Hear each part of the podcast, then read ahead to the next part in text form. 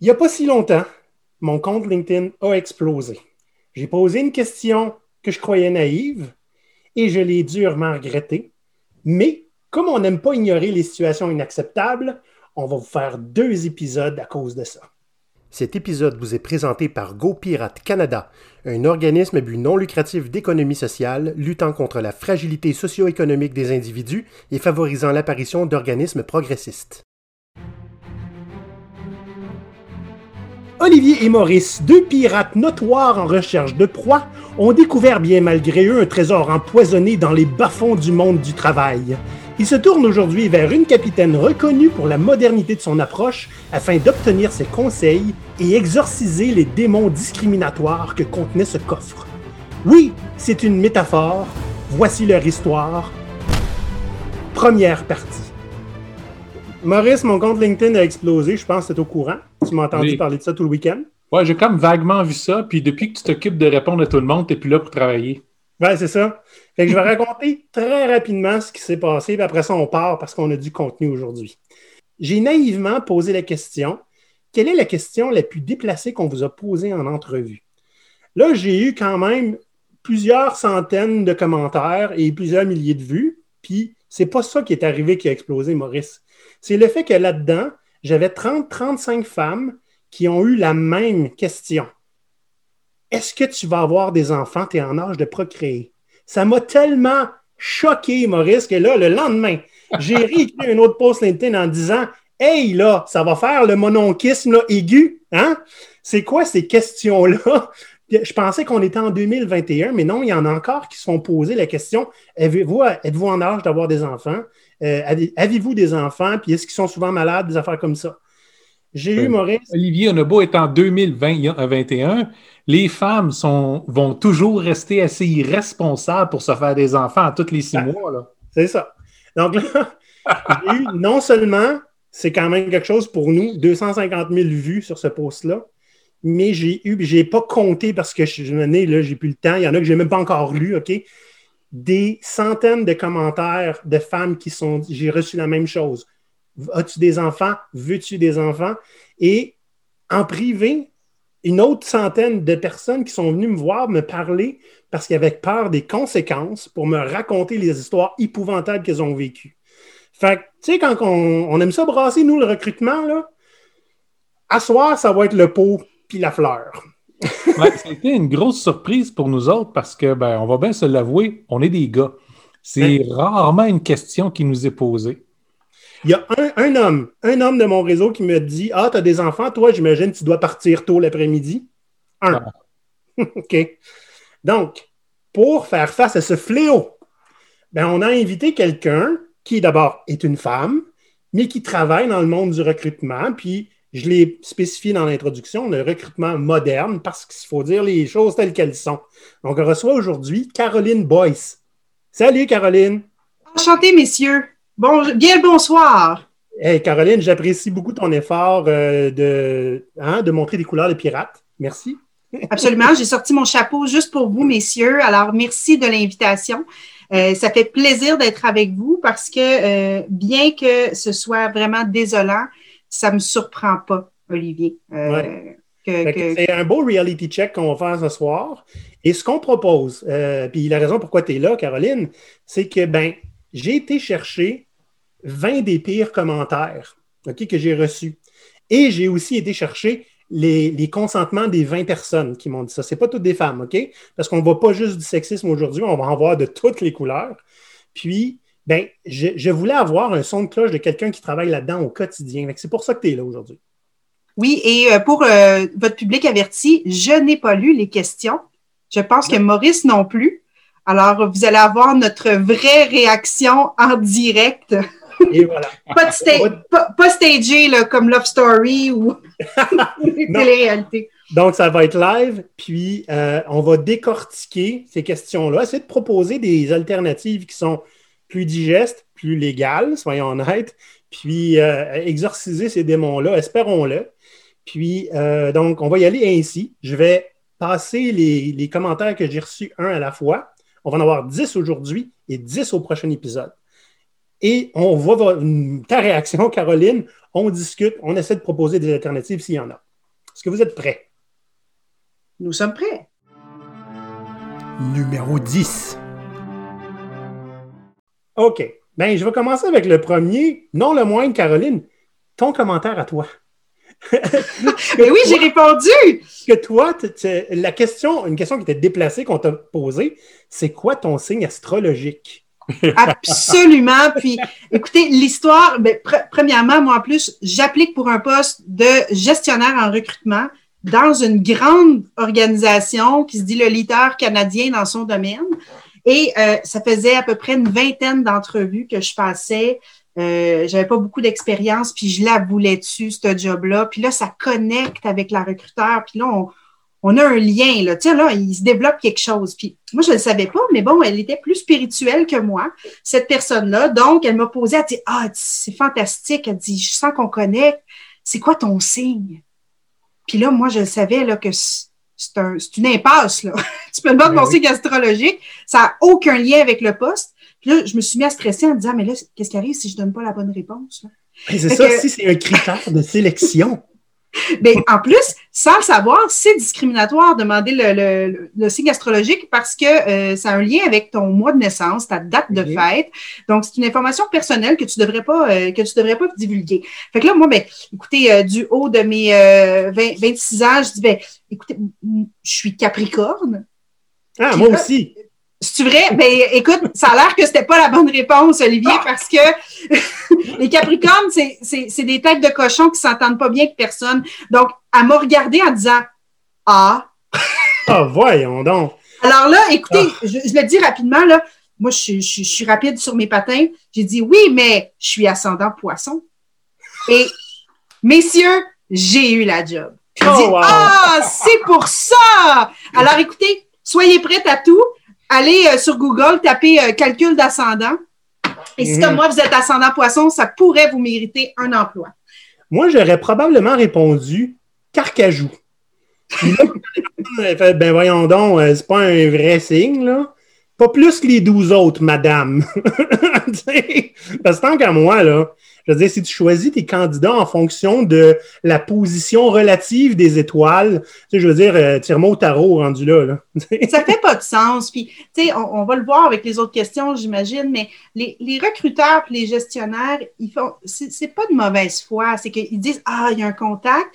Donc, je veux apprendre à connaître cette personne-là et de par ton signe, tu peux démontrer ta personnalité. Bon, fait que t'es pas mal intentionné, à la limite, c'est l'inverse, mais quand tu es un chercheur, c'est ça, mais quand tu es un chercheur, ça peut être un bon brise-glace, à la limite. Ouais. Tu sais, mais pas une question où tu vas discriminer la personne en fonction euh, de sa réponse, c'est impossible. Puis, euh, comme chercheur d'emploi, mais ça nous rend vulnérables parce que si on est un chercheur d'emploi, c'est parce qu'on veut sortir de notre job ou on est sans emploi. Fait on veut donner les bonnes réponses, on veut faire une bonne impression. Comment tu veux faire une bonne impression avec une question comme ça? Ben, c'est ça. Et tu sais que tout ce que tu tout ce que tu peux dire en entrevue peut être retenu contre toi. Hein? je propose qu'on aille à la prochaine. À moins que tu avais autre chose à dire, Caro? c'est euh, oui, non, c'est assez dit pour le, le, signe astrologique. Ça fait plus de dix ans et je m'en souviens encore. Donc, s'il vous plaît, on, abolit cette question-là. Parfait. Si vous avez besoin d'avoir un brise-glace, prenez quelque chose qui n'est pas quelque chose de personnel ou du moins pas quelque chose qui, sur lequel tu pourrais être jugé, qui est une information sur laquelle c'est quelque chose que tu ne contrôles pas. Hmm?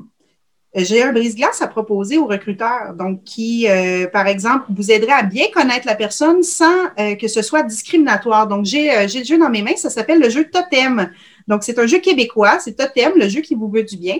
Puis, à l'intérieur de la petite boîte, on a plus de 50 animaux différents. Donc, la girafe qui, avec son long cou, est à l'affût des tendances.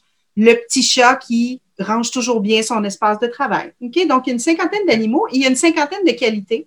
Donc, ce qu'on fait, euh, par exemple, chez nous, c'est qu'on laisse ça dans la salle d'attente. Puis quand les candidats arrivent d'avance, bon, après pandémie, mais quand les candidats arrivaient à l'avance, on leur disait, ben, bâtis-toi un totem qui te ressemble. Donc, un animal et une qualité. Puis, on ouvrait comme ça l'entrevue en disant, ben, explique-nous ton totem. Pourquoi tu as choisi l'aigle curieux, par exemple? Ça a la qualité des bons outils, c'est-à-dire que ce n'est pas l'outil qui est le but en soi, c'est de générer une discussion intéressante. Mm-hmm. Exactement, puis d'apprendre à connaître quelqu'un sans poser des questions discriminatoires. Parfait. Numéro 9. Et ça en est un autre qui est très farfelu, celle-là. C'est quelqu'un qui s'est fait poser la question suivante. Si tu es en montgolfière et que tu voles au-dessus d'un magnifique champ avec des arbres, un ruisseau et des vaches noires et blanches, quelle couleur vois-tu? La personne spécifie. La bonne réponse, c'est n'importe quoi sauf les vaches. Fait que si j'aime les vaches, j'ai pas le travail.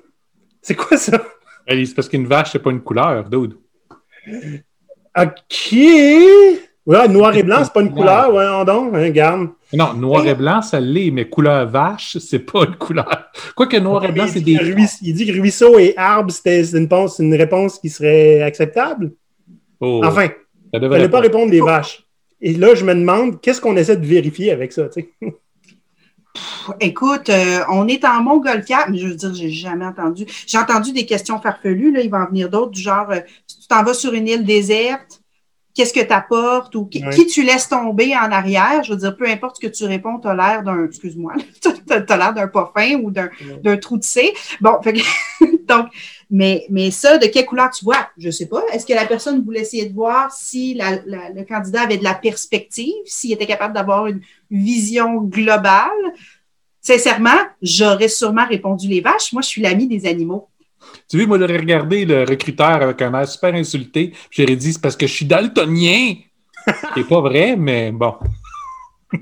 Juste pour Toutes les couleurs sont mêlées. Mais moi, je me demande juste quelles compétences on cherchait à évaluer avec une question comme celle-là? Oui, puis quelle question? Tu sais, tu sais, souvent, c'est une question détournée pour comprendre quelque chose. Pourquoi on ne pose pas la question directe? Mais Hein? c'est parce que poser euh, comme question, quand ton patron va venir te voir avec une demande qui fait ni queue ni tête, tu vas-tu savoir quoi y répondre? C'est pas vraiment une bonne question à poser en entrevue. Si mon patron vient me voir une avec une question ni queue ni tête, puis que je réponds les vaches, c'est pas bon? Non, théoriquement, c'est pas bon. Le seul métier, je dirais, où ça serait correct de déstabiliser le candidat, parce que souvent, je l'entends de gestionnaires qui disent, mais moi, j'aime ça, déstabiliser la personne. Non, regarde, c'est pas une bonne idée. C'est pas une bonne pratique de le faire parce que le but en entrevue, c'est de mettre la personne à l'aise pour qu'elle puisse se présenter sous son vrai jour. Puis, plus tu es stressé, plus que tu donnes des réponses que tu as vues sur YouTube, là, tu sais, pour te préparer, puis plus tu es politique. Fait que c'est pas ça qu'on veut. Mais le seul métier où vraiment j'ai vu, j'ai lu de la littérature qui disait que c'est correct de poser une question pour déstabiliser, c'est des métiers en vente. Donc, représentant des ventes, directeur des ventes, parce que tu as besoin d'avoir un sens de la répartie en tout temps avec ton client. Puis, il a été prouvé, bon, aux États-Unis, avec certaines études, que euh, les meilleurs vendeurs avaient un très bon sens de la répartie. Oui. Fait que c'est la seule, le seul métier pour lequel je trouverais ça acceptable, entre guillemets. Ben, eux, ils se font poser la- la- le défi euh, Vends-moi ce crayon. Oh, que c'est rendu cliché! Numéro 8. Euh, ça, c'est. C'est pas exactement une question que la personne s'est fait poser. C'est quelque chose qu'elle a vécu. Puis là, on commence à être tombé dans le sérieux, OK? Elle s'est fait dire en entrevue J'ai pas vraiment de poste à offrir. Je voulais juste voir à quoi ça ressemblait une bibliothécaire belge. Mais voyons donc. Ça s'est vécu ici au Québec. OK? Mais c'est pas, c'est pas le biodôme, là. Je veux dire, c'est pas une espèce C'est pas autres, hein? rare. Donc, je ne sais pas quoi faire avec ça. Il y a, il y a vraiment des gens, tu sais, on s'entend là que les gens en général, tu ne vas pas passer une entrevue pour le plaisir. OK? C'est stressant quand tu n'es pas habitué. Il y en a qui ne dorment pas de la nuit. Puis là, tu te fais dire un truc de même. Je voulais juste voir ça ressemble à quoi une bibliothécaire belge. Mais c'est totalement inacceptable. Je ne comprends pas comment un gestionnaire ou une organisation peuvent avoir du temps à perdre de, de, de cette façon-là. Ça, c'est euh, c'est le genre de, de comportement ou de questions que j'inciterais les gens à faire une plainte. Puis je pense, Olivier, tu le demandais, tu disais, ben, où, quel forum on peut utiliser quand on a une plainte à formuler ou quoi que ce soit? Fait que si tu me permets, je répondrai à, Ben oui. à celle-là. Dans le fond, premièrement, il y a l'Ordre des conseillers en ressources humaines. Euh, pour toutes les questions, euh, donc ça c'est pour tout ce qui est la protection du public, donc euh, l'ordre des CRHA euh, du Québec. Ensuite, pour toutes les questions discriminatoires, c'est euh, au Québec la Charte québécoise des droits et libertés. qui va entendre votre plainte sur, il y a 14 motifs de discrimination. On commence par ces 14-là, donc eux, ils peuvent vous entendre. Puis la dernière, et, mais non la moindre, c'est Glassdoor. Donc, pourquoi pas n'être allé public donc, euh, sur Glassdoor, il y a une section qui s'appelle Entrevue et euh, les gens peuvent s'en donner à cœur joie à écrire les questions qui leur ont été posées en entrevue. Donc, vous sélectionnez l'organisation. Par exemple, ici, là, je n'importe quoi, la bibliothèque de la ville XYZ. Donc, euh, et là, l'employeur XYZ, vous lui mettez une étoile et vous inscrivez votre commentaire. Voici la question qu'on m'a posée. Ta, ta, ta. On m'a fait venir en entrevue sans aucune raison. Euh, c'est l'équivalent d'avoir une étoile sur Google. Donc, vous pouvez le faire sur Glassdoor, qui est fait expressément pour recevoir du feedback de la part de candidats et d'employés. Euh, et vous pouvez le faire aussi sur Indeed, qui est quand même le plus gros moteur de recherche d'emploi au Québec et au Canada, où il y a une page sur la réputation des employeurs. moi, je vous dirais, dans un cas comme celui-là, il n'y a rien d'autre à faire que de faire une plainte. Excellent. Merci beaucoup pour l'information. Il y a beaucoup, beaucoup de gens qui ont répondu hein, à mes questions qui étaient en Europe. Donc, là, évidemment, on va y répondre pour le Québec. Je suis certain qu'il y a aussi des ressources pour faire des plaintes dans votre pays.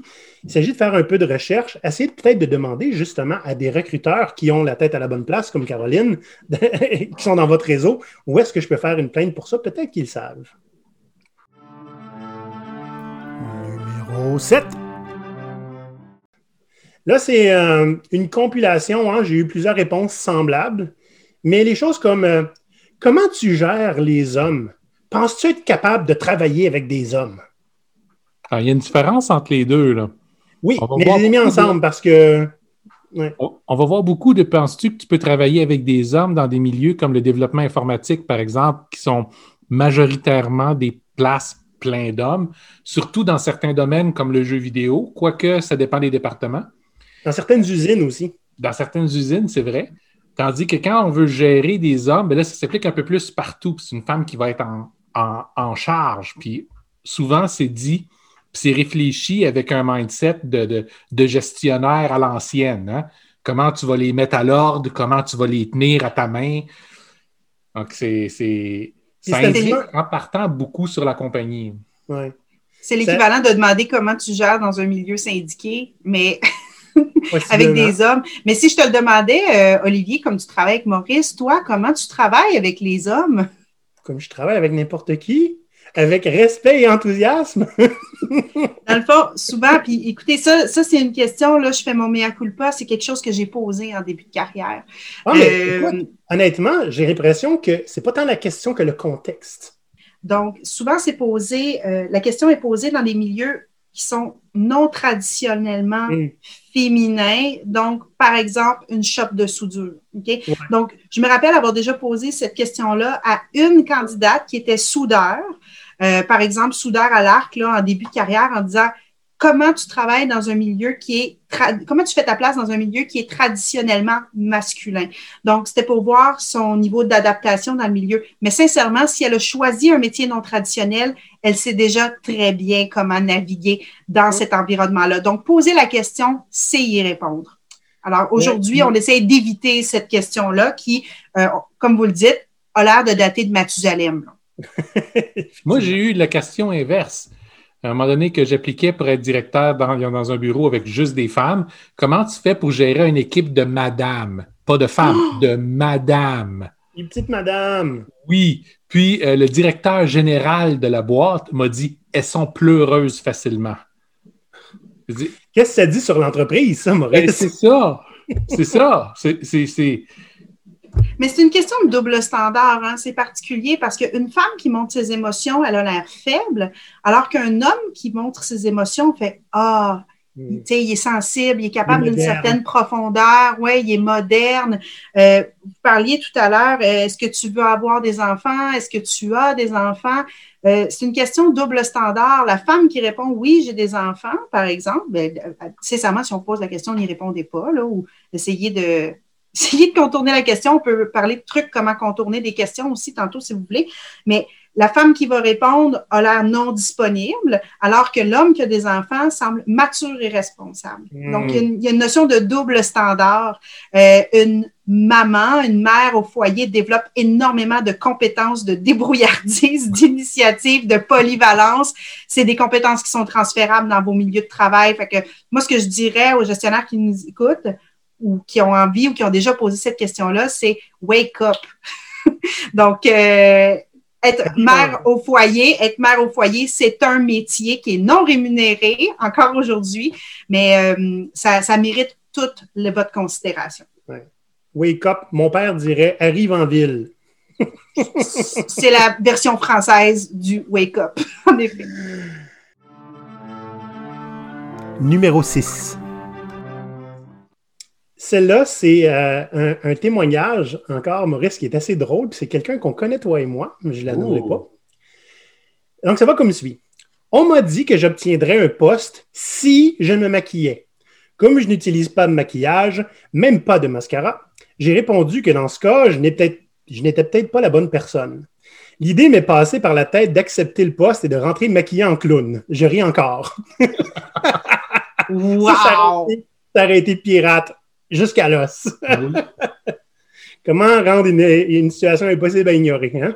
J'adore ça. euh, euh, elle me fait penser à- au pastafariens là, tu sais, qui, euh, qui arrive avec le, le, le monstre du dieu spaghetti avec la passoire sur la tête. Moi, je, Ouais. je trouve ça magique. Sincèrement, euh, quand on travaille en agence de placement, j'ai commencé ma carrière euh, dans les agences avant d'arriver, bon, dans travaille dans je suis au gouvernement, mais euh, dans les agences, on voit de tout parce qu'on travaille sur un territoire avec tous les employeurs du secteur. Donc, euh, puis ma spécialité, moi, c'était le manufacturier.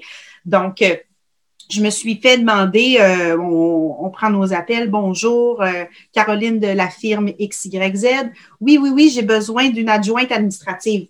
Parfait, on fait la prise de besoin. Qu'est-ce que vous recherchez exactement? Ben, j'ai besoin d'une femme. Euh, puis là, il me disait quelques critères. Puis, ah oui, aussi, il faut qu'elle s'habille bien, qu'elle se maquille, puis qu'elle fasse le café. Ouh. OK? Fait donc, rendu là, là, je vous le dis, là, ma réponse là, du haut de mes 23 ans, ça a été ben, écoutez, monsieur, j'imagine que vous avez besoin d'une adjointe qui sait très bien maîtriser la langue française. Là, vous me dites qu'il faut qu'elle soit bilingue, donc qu'elle maîtrise la langue anglaise, euh, qu'elle possède de l'expérience en secrétariat, qu'elle connaisse les logiciels Word, Excel, PowerPoint. Laissez-moi vous présenter des candidates et des candidats qui répondent à vos critères. Puis pour le café, je vous laisserai poser vos questions vous-même. Pas mal. Puis là, il a fait Oh, oh, oh.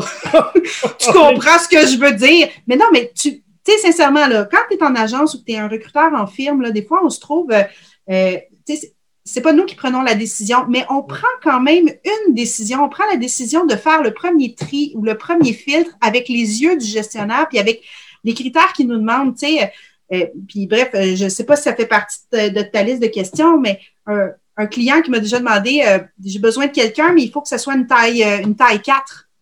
Tu sais, la fille, j'ai besoin que ça soit une taille 4 parce que j'ai un uniforme.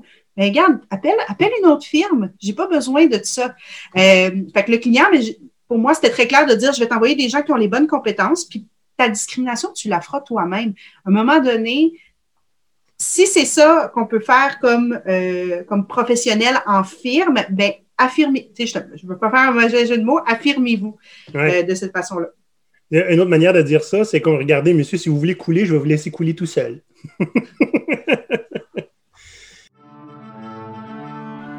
Numéro 5. Vous savez, il y a, il y a des gens qui travaillent pour euh, des choses qui leur tiennent très, très proches du cœur, hein, pour des causes, des organismes et tout ça. Et il y avait une personne que, un endroit où il avait travaillé dans son CV, euh, ça laissait euh, transparaître certaines préférences ou certaines expériences. Donc, il s'est simplement fait demander ça. On regardait son CV, puis on lui a demandé Êtes-vous homosexuel et avez-vous le sida? Hmm. Sans blague. OK? Quoi dire? Ça n'a aucun sens. Je m'excuse, j'en reviens pas. C'est c'est ici au Québec, ça? Euh, Je crois que c'est en Europe. C'est c'est incroyable. Puis, sincèrement, il y, a, il y a certains pays, moi, j'ai fait du recrutement en Philippines, j'ai fait du recrutement au Mexique, où les droits humains il n'y a pas cette notion-là. Donc, même quand j'ai été aux Philippines, on m'a dit dans mon briefing, Caroline, tu peux poser ce que tu veux peux demander aux gens. là, c'est la différence entre quelque chose de légal et quelque chose d'éthique. Mm-hmm. On se comprend, là, rendu là. Mais tu, peux poser ce que tu veux. As-tu déjà eu un accident de travail? As-tu des maladies? Euh, tu as combien d'enfants? Tu peux demander ce que tu veux pour faire ton recrutement. C'est particulier. à moins, sincèrement, même dans un cas comme celui-là où tu as le droit, ça ne veut pas dire qu'il faut que tu poses la question l'état de santé, là, ça fait partie des 14 motifs prohibés de la charte. Euh, on ne peut pas discriminer sur l'état de santé, à moins que ça ait un lien avec l'emploi. Donc, puis, sincèrement, le VIH, même dans les. Euh, puis là, je veux, je veux être sûre de ce que j'avance parce que je n'ai pas travaillé dans le milieu hospitalier, mais à ce que je sache, ce n'est pas une information qu'on est obligé de divulguer, même, euh, même dans le milieu. Ça, c'est intéressant parce que il y a des employeurs qui vont demander un, examen médical? Un examen médical. Euh, C'est-tu légal ou ça ne l'est pas? C'est légal. Donc, dans le fond, si, vous me permettez, là, euh, on ne peut jamais faire de discrimination en lien avec l'emploi, sauf trois exceptions. Donc, il y a trois exceptions où on a le droit de poser des questions euh, qui vont être en lien avec un des 14 motifs de la charte. La première, c'est s'il y a une exigence professionnelle justifiée. Par exemple, on imagine un chauffeur de camion qui aurait un handicap visuel grave. D'accord? Donc, c'est un handicap, mais il y a vraiment clairement un lien, c'est une exigence pour le poste. Il faut que tu sois capable. Imaginez un autobus de la STM, il y a 75 euh, personnes à bord de l'autobus, tu vas être sûr que la personne a ses deux yeux. Donc, il y a un lien même si c'est écrit sur son permis, son permis n'est pas nécessairement à jour. Exactement. Donc, c'est une précaution supplémentaire. Donc, même si les permis pour les chauffeurs, j'ai fait du recrutement de chauffeurs, même si les permis pour les camions lourds euh, sont revus aux cinq ans, de faire un examen médical périodique entre, euh, c'est une bonne pratique. Par exemple. Donc, pour tous les postes physiques, donc, les pompiers, les policiers, euh, les postes qui demandent de lever des charges euh, quand même importantes où on a besoin d'une forme physique. par exemple, euh, quand j'embauchais pour les Assyries, ben écoutez, c'est un travail extrêmement physique. On n'aurait pas pu, par exemple, embaucher quelqu'un qui avait un problème cardiaque euh, ou un pacemaker parce que euh, juste approcher des machines aurait pu euh, déclencher un arrêt. Okay? Mhm. Donc ça, c'est la première raison pour laquelle on, on peut discriminer. Donc dans ces cadres-là, un examen médical est tout à fait approprié. Cependant, il faut mesurer les bonnes choses qui sont en lien avec notre emploi. Okay? Donc, par exemple, pour un chauffeur, le taux d'alcool dans le sang. Mais si on, vous, vous, présentez pour un poste de secrétaire juridique, puis on vous fait passer un médical, ben ça, ça n'a pas rapport. Il n'y a rien. Donc, les autres, par exemple, les autres vérifications qu'on va faire, euh, le dossier criminel, ça pourrait avoir un lien parce que vous êtes dans le domaine juridique. Bon, il faut montrer patte blanche. Mais au niveau du médical, ça ne serait pas légal.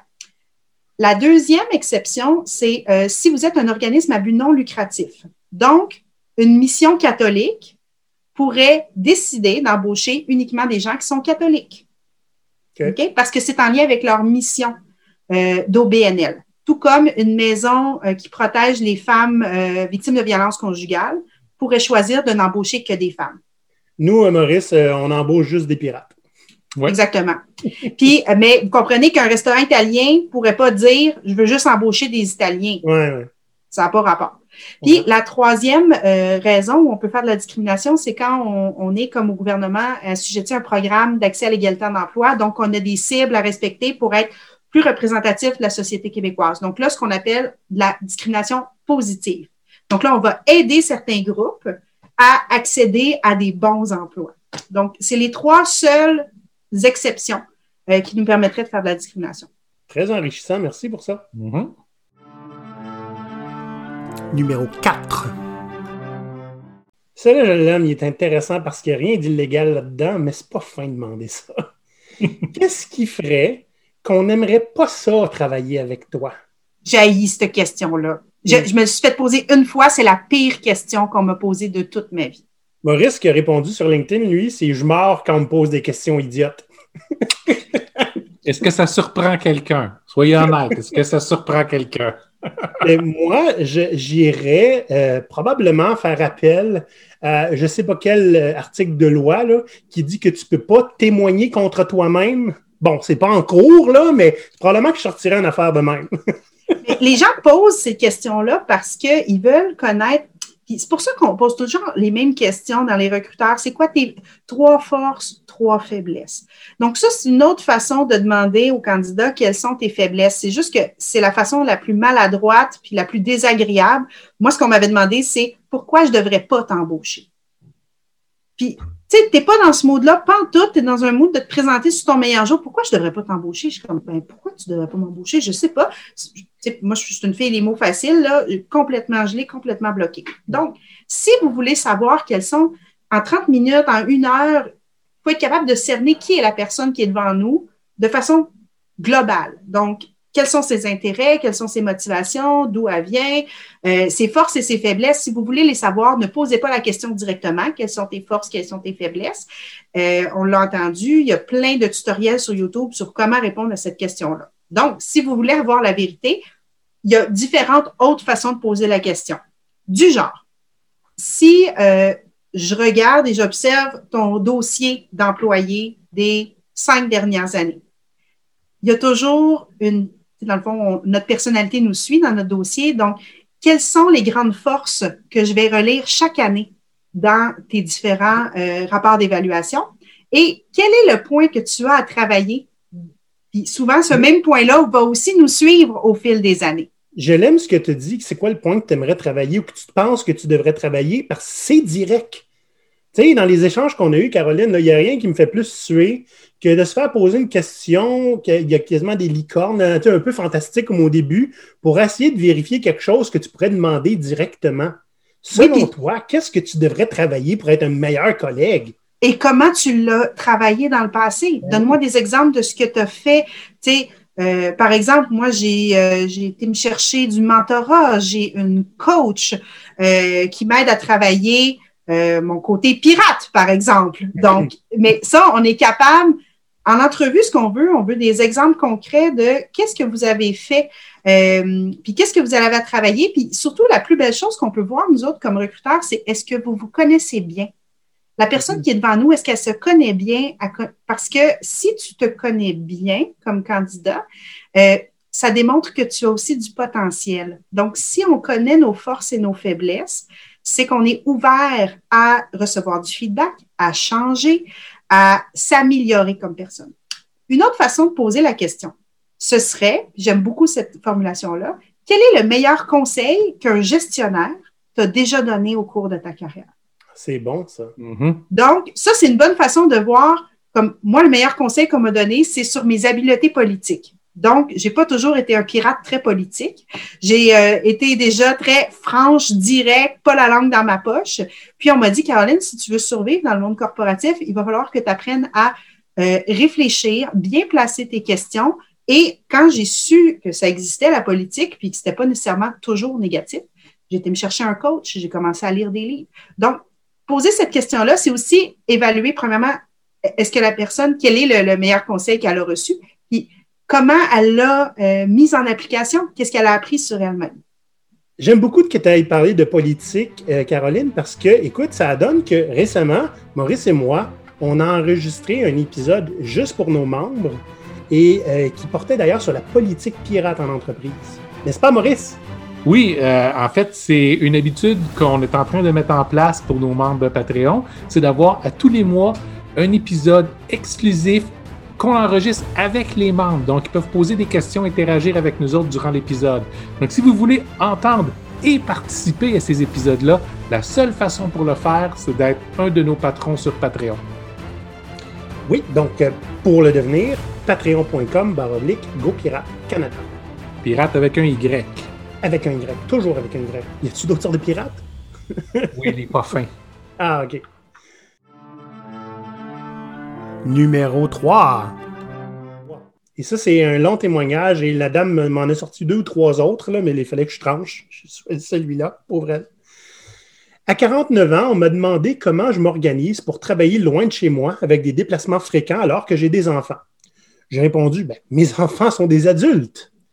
Comme ça ne suffisait pas à la RH, elle renchérit en me demandant s'ils avaient réussi dans leurs études, car à la vue de mon CV, je n'ai pas été très, très présente pour eux.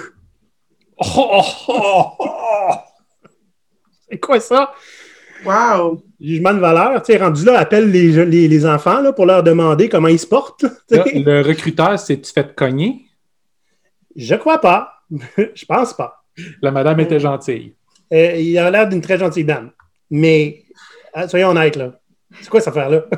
ben non, mais c'est rajouter l'insulte à l'injure, là. Je veux dire, ça me, ça me désole vraiment d'entendre ça, premièrement, sur les qualités de l'éducation qu'elle a pu ou les choix, dans le fond. C'est un peu ça le, le, le problème euh, avec, euh, dans le fond, les femmes et l'emploi et même, je dirais, les hommes et l'emploi aussi, c'est que euh, souvent, c'est les femmes qui vont faire des sacrifices au niveau de la famille pour leur carrière et euh, regrettent, les, les, femmes ont des regrets par la suite de ne pas avoir investi davantage parce qu'elles avaient du potentiel, puis souvent, elles aimaient leur carrière. Puis les hommes ont le regret inverse la plupart du temps, donc d'avoir beaucoup mis d'emphase sur leur carrière au détriment de leur famille, les heures supplémentaires, bon, euh, parce qu'ils sont le, premier revenu et tout ça. Et euh, à la fin, quand ils, ils regardent un, regard euh, sur leur vie, ils disent j'ai un regret de ne pas avoir été plus présent au niveau de ma famille. Donc, mm. il n'y a pas une meilleure, un meilleur positionnement que l'autre. Puis je trouve ça vraiment désolant. Donc, dans le fond, ce que, ce que ça me fait réaliser, là, c'est que si elle avait consacré sa carrière à ses enfants puis qu'elle avait un trou de cinq ans dans son CV, elle se serait fait juger. Puis comme carriériste ou parce qu'elle avait une belle carrière, elle s'est fait juger. Quand on parle de double standard, euh, c'est vraiment désolant. Alors, euh, voilà, c'est ce que j'avais à dire. Il y a les deux, hein, dans son commentaire. Elle s'est fait demander Ouais, euh, tu fais comment vu que tu as des enfants? Puis, comme ils sont adultes, là, ça veut dire Ouais, mais tu n'étais pas là pour tes enfants? dans la même question? Ah, c'était pas Puis, même, euh, je vous dirais que dans un souci, parce que bon, euh, oui, je, suis directrice acquisition de talent, mais aussi diversité et inclusion. Puis, euh, on, parle en termes de diversité et inclusion, entre autres, quand, quand tu mentionnes, vous êtes, comment vous fonctionnez si vous travaillez loin de chez vous, de où vous habitez? Bon, mais ça, dans le fond, l'adresse, comme on peut dire. Donc, l'adresse, le lieu où on habite, si on est locataire ou propriétaire. Donc, si je viens d'une riche banlieue comme Westmount ou je viens de Montréal-Nord, euh, peut amener certains biais euh, de la part des recruteurs qui vont vous juger sur votre adresse par exemple. Donc, euh, le lieu où vous habitez. Donc, euh, il peut y avoir, sans que vous le sachiez, donc le fait d'habiter loin, euh, même il y, a, certains mouvements qui disent enlever votre adresse de sur votre CV. certains logiciels même qui le proposent maintenant d'anonymiser les CV, donc les noms à connotation, par exemple, arabe, caribéenne. donc, moi, Boyce, Boyce, qu'est-ce que c'est ça, Boyce? Les gens m'appellent Caroline Beyoncé. Euh, donc, ne savent pas comment prononcer mon nom. Donc, il y a des logiciels aujourd'hui qui sont suggérés pour les recruteurs pour diminuer ces biais-là à l'analyse des candidatures. Donc, je ne serais pas surprise que dans les prochaines années, on, on ait la chance de s'équiper de cette façon-là. Ça serait bien parce que les dernières fois où j'avais encore envoyé euh, des CV, souvent, je tombais sur des recruteurs qui prenaient grand soin de dire qu'ils ne posaient pas de questions personnelles puis qu'ils ramassaient aucune information personnelle. Mais avant de me rendre jusqu'à eux autres, j'ai non seulement dû rentrer mon CV trois fois, mais mes T4 de l'année passée, puis des paquets de détails comme la zone exacte où est-ce que j'habite, puis euh, les durées de tous les temps où j'ai passé partout, le nom des projets sur lesquels je travaillais, même, même quand ce sont des choses qui sont, qui sont vraiment confidentielles. Donc, euh, mais pour pouvoir parler à quelqu'un, il faut passer par ce système-là. Hmm. Exact. c'est vrai que la. Oh, excuse-moi, Olivier. La gestion de l'information confidentielle, bon, premièrement, d'abord à réentrer l'information de notre CV c'est épouvantable. On est encore plusieurs pris parce que c'est dur de faire des changements technologiques. Là. On est encore plusieurs pris avec des vieux systèmes. Fait que, on s'excuse pour ça. Vraiment, là, au nom de tous les recruteurs, là, je m'adresse aux candidats et je m'excuse parce que appliquer à, dans certains endroits, c'est un projet. Là. Faut peut-être te faire un café, tu t'installes, deux écrans, euh, ton autocorrecteur, puis finalement, ben, t'es même pas rappelé, tu sais. Fait que, fait que vraiment, je m'excuse au, au, nom de tous. Mais pour te rassurer, euh, Maurice, là, si vous travaillez avec quelqu'un qui est membre de l'Ordre des conseillers ressources humaines, euh, autant au niveau du code d'éthique que euh, de la protection de la vie privée, on est formé et c'est vrai, dans le fond, l'information qu'on recueille, par exemple, on parlait d'examen médical tout à l'heure, quand j'envoie votre dossier à la paie, la personne de la paie, elle verra pas votre dossier médical. C'est scellé dans une enveloppe, par exemple. Donc, il y a, euh, il y a vraiment un très grand souci euh, de préserver votre, euh, vos renseignements personnels. Je suis content que tu parles de discrimination par rapport à l'endroit où on habite, parce que dans le dernier épisode, moi, Maurice, on a observé une nouvelle tendance discriminatoire. avec le télétravail et des entreprises qui commencent à faire Hey, toi, tu habites dans le champ, on va te payer en fonction d'où tu habites on est à Montréal, mais toi, tu restes à Trois-Rivières, ça coûte moins cher là-bas. Fait que tu vas avoir un salaire qui représente celui de Trois-Rivières. On ne te paye pas pour ce que tu apportes, on te paye pour où tu habites. C'est, pour moi, c'est une forme de discrimination qui est, évidente. Mm-hmm. Ça a l'air que ce pas toutes les entreprises qui voient ça comme ça. Non, mais euh, c'est super intéressant.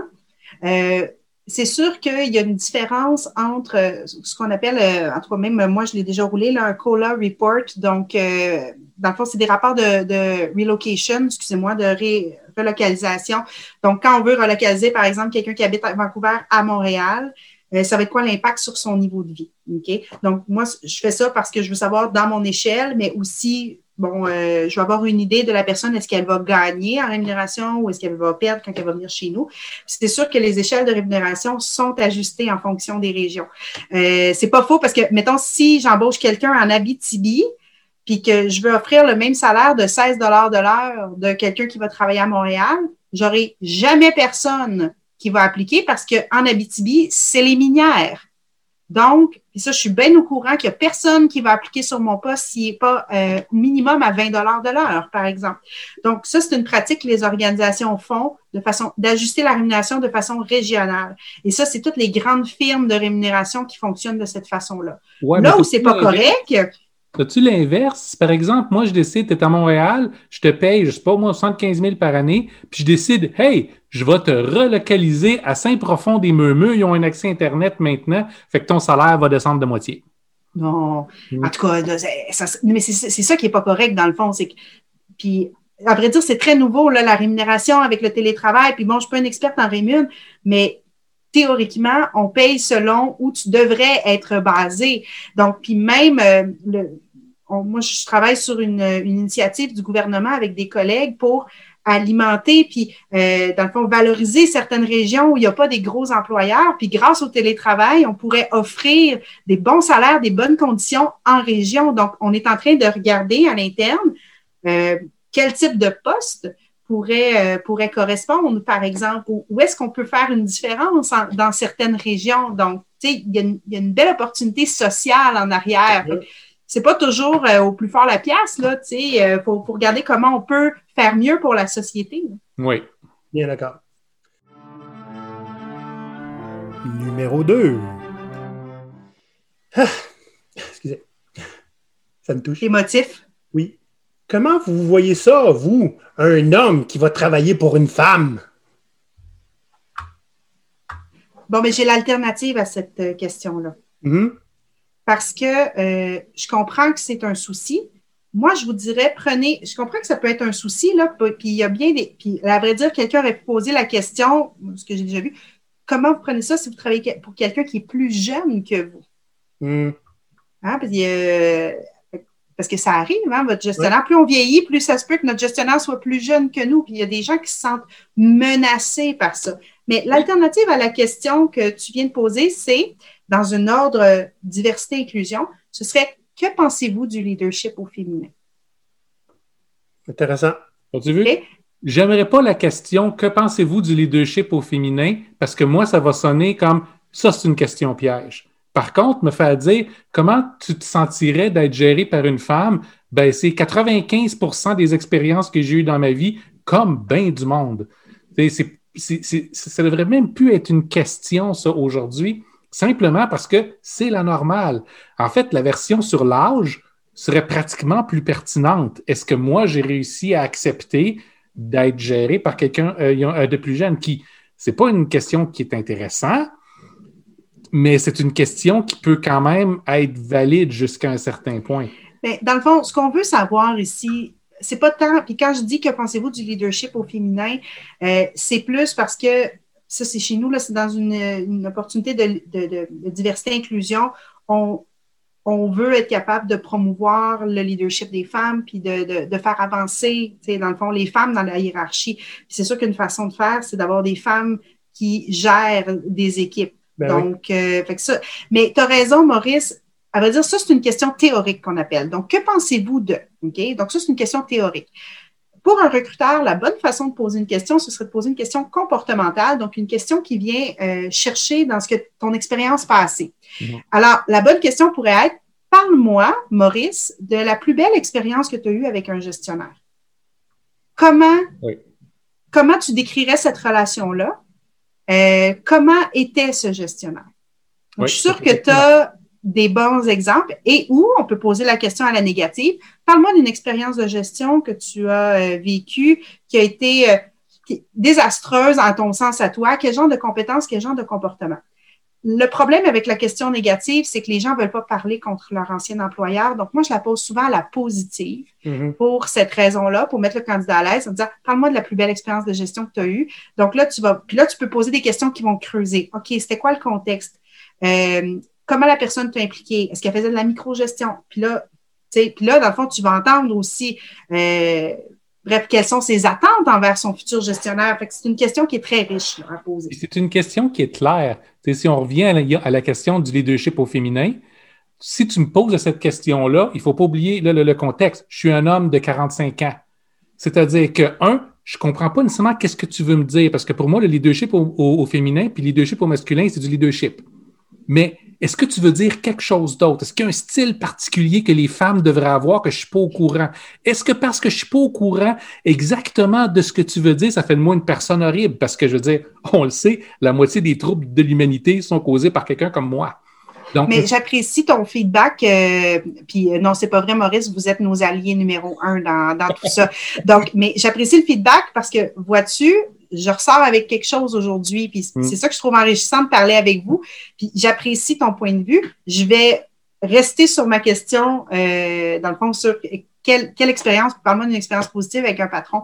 Puis, tu sais, mettons, on parle de, justement de femmes, euh, de leadership et tout ça. Si je peux me permettre une anecdote, là, dans un, ancien milieu de travail, je suis directrice de la dotation à, ce moment-là d'une compagnie internationale. Okay? On veut embaucher euh, un poste de directeur slash directrice aux ressources humaines. Donc, je rencontre notre vice-président des ressources humaines pour dire, ben, regarde, on va discuter ensemble du profil, qu'est-ce qu'on veut, où on s'en va, on s'entend dessus sur, tu sais, moi j'ai une vision, quelle est la tienne?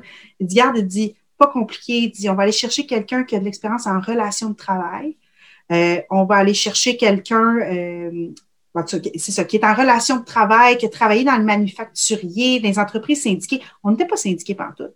Euh, quelqu'un qui a bien du leadership puis de la poigne, là, tu sais. Euh, puis j'aimerais mieux que ça soit un homme. Puis, puis, là, moi je, moi, je suis là. Premièrement, je suis une femme. Je suis en mode, tu sais, je suis en poste de gestion. Ça fait 15 ans que je fais de la gestion, là, euh, d'équipe de dotation, tout ça. Puis là, je regarde mon vice-président en ressources humaines mon vice-président des ressources humaines. Puis là, j'ai dit, parce que je donne un exemple, mettons, il avait étudié à Chicoutimi ou il venait de Chicoutimi. J'ai regardé, je dis, faut-tu qu'il vienne de Chicoutimi avec? Parce que il était en train de se décrire. Lui-même avait un background en relation de travail, lui-même, alors qu'on n'était pas en milieu syndiqué. Bon, je dis, faut-tu qu'il vienne de Chicoutimi? Il dit, arrête, Caroline, c'est très sérieux. Je dis, ben, c'est toi qui arrête. Parce que ce que tu veux, dans le fond, c'est quelqu'un qui comprend la business, c'est quelqu'un qui va être proche des clients, qui va être terrain, puis ça, c'est des compétences qui n'ont pas de genre. Hmm. Donc, à moins que tu me dises le contraire, là, je vais te présenter les meilleurs candidats en fonction euh, des compétences qu'on recherche. sincèrement, là, mais j'aurais pas été capable de faire ça en début de carrière. C'est de, de, de tenir tête un vice-président, puis c'est pas, c'est pas le pire il a fait le tour derrière mon dos. Il était voir la recruteur responsable du dossier. Puis il a demandé j'aimerais que tu me trouves un gars. Hmm. Puis elle, elle, elle avait assez de jugement pour dire, Caroline, notre vice-président m'a demandé de chercher un homme. J'ai dit ça, là, tu prends ça, tu fais une boule de papier, tu, tu jettes ça au vidange. Fait que finalement, on lui a présenté deux candidates et un candidat. Mais ce que je vous dis en toute confidence, c'est que le candidat était issu de la diversité sexuelle. OK. Alors, ça a donné comme ça. C'était pas pour. Euh, puis, puis ces trois candidats qui avaient tout à fait les compétences. Donc, on lui a servi ce qu'il voulait. Il a eu à faire un choix là-dedans. Donc, euh, alors, entrez pas dans ce jeu-là. Entrez pas dans ce jeu-là. Cherchez toujours l'excellence, cherchez la compétence. Le reste, ce n'est que poussière aux yeux. C'est pas des vrais critères. C'est basé sur les biais, euh, l'environnement, d'où la personne vient. Euh, puis, puis, vous êtes là pour les faire évoluer, là, autant les gestionnaires que les recruteurs. Les recruteurs en début de carrière, tu en parles euh, souvent, qui ne seront pas suffisamment équipés ou qui n'oseront pas se confronter quelqu'un de beaucoup plus haut gradé qu'eux autres.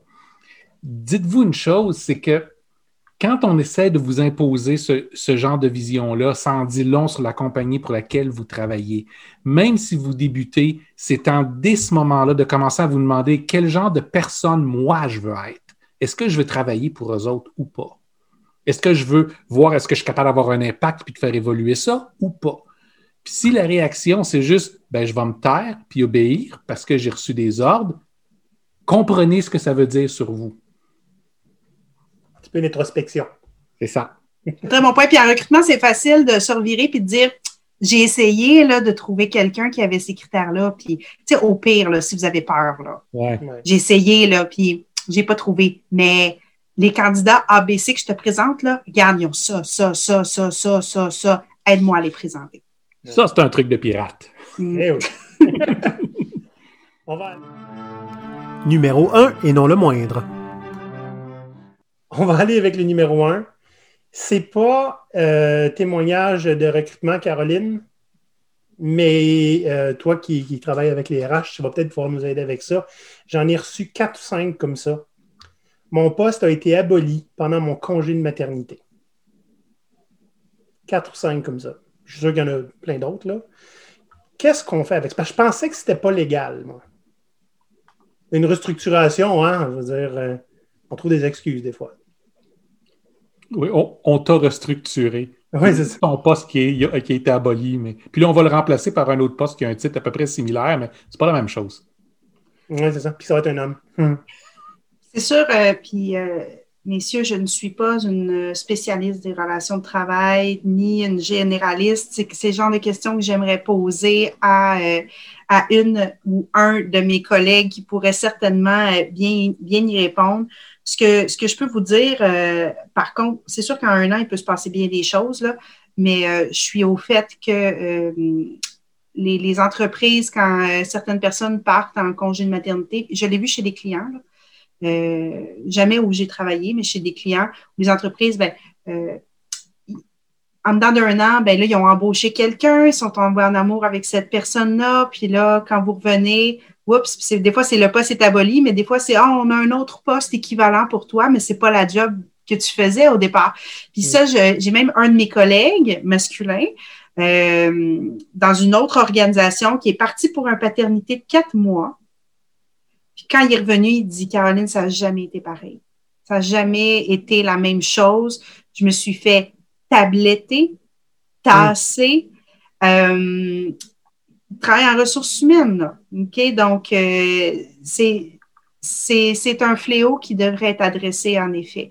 Donc, c'est sûr qu'il euh, y a la loi des normes, mais euh, après ça, quels seraient vos recours et tout ça? Moi, je vous dirais de, un coup de fil justement aux normes puis de voir quels seraient vos recours dans ces cas-là.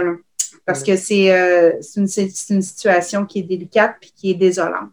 Puis encore une fois, même s'il y a des recours, même si c'est possible de les forcer à vous reprendre, voulez-vous vraiment encore travailler pour eux autres? Ah, vous ne pourrez pas les forcer à vous reprendre. Souvent, c'est une indemnité financière. Hmm. Ah oui? OK. Parce que oui, effectivement, hein, je veux dire, à partir du moment où ce bris de confiance-là est, fait, Ben, écoutez, j'ai même une collègue d'une autre organisation qui est tombée en maternité. Je dis Ah, t'as-tu hâte de retourner? Elle dit, ah, dit Je suis sûre qu'ils ne me reprendront pas. Elle dit euh, Ça fait trois ans que je suis là. À chaque fois qu'il y a un congé de maternité, euh, la personne, tout d'un coup, son poste est aboli ou elle ne revient pas. Plusieurs personnes m'ont fait des témoignages aussi. Je ne l'ai pas pris parce que je voulais en parler là comme euh, les gens, ben, quand ils s'en vont en maternité ou en paternité, ben, des fois, on ne va pas nécessairement les remplacer. Hein, pendant, tu t'en vas six mois, quatre mois, on, va juste refiler le travail au reste de ton équipe. Et quand tu reviens, le reste de ton équipe t'en veulent parce qu'ils ont eu plus de travail. Exact. il y a eu carrément des, des gens où leur équipe s'est retournée contre eux. Ils sont arrangés pour qu'elle change d'équipe tellement leur en voulait. Euh, cette situation-là m'est arrivée personnellement. Pour vrai? Donc, euh, oui, je suis partie euh, parce que, bon, c'est pas tous les milieux de travail qui sont des, des, employeurs de choix, des milieux très humains. Puis, bon, il peut arriver un paquet de bad luck dans la vie, hein, maladie, surménage. Bref, je, je vous importe la raison, je me suis absentée un mois. Puis à mon retour, euh, ça a pris un bon trois semaines avant que mes collègues, qui étaient mes amis, m'adressent la parole. Euh, oui, exactement. Puis euh, pour me rendre compte finalement que mon gestionnaire était aussi faisait partie de ça, il avait pas facilité mon retour. Mais quand vous avez un champion ou une championne qui arrive une bad luck, regardez pas le, on s'entend là, regardez pas le mois qui vient de s'écouler, regardez les trois, quatre dernières années, qu'est-ce que la personne vous a donné en heures, en temps, en, en, passion. Je veux dire, moi, je suis une ambassadrice. Euh, comme, tu le mentionnes si bien, Maurice, ça m'a donné une très bonne idée de pour qui je travaillais et pour qui j'avais plus envie de travailler. Et une organisation pour laquelle je pensais travailler sincèrement, là, 15 ans, là, j'étais en amour avec la culture, l'entreprise. Euh, j'ai quitté dans les euh, dans le mois qui a suivi, une fois que mes forces étaient revenues.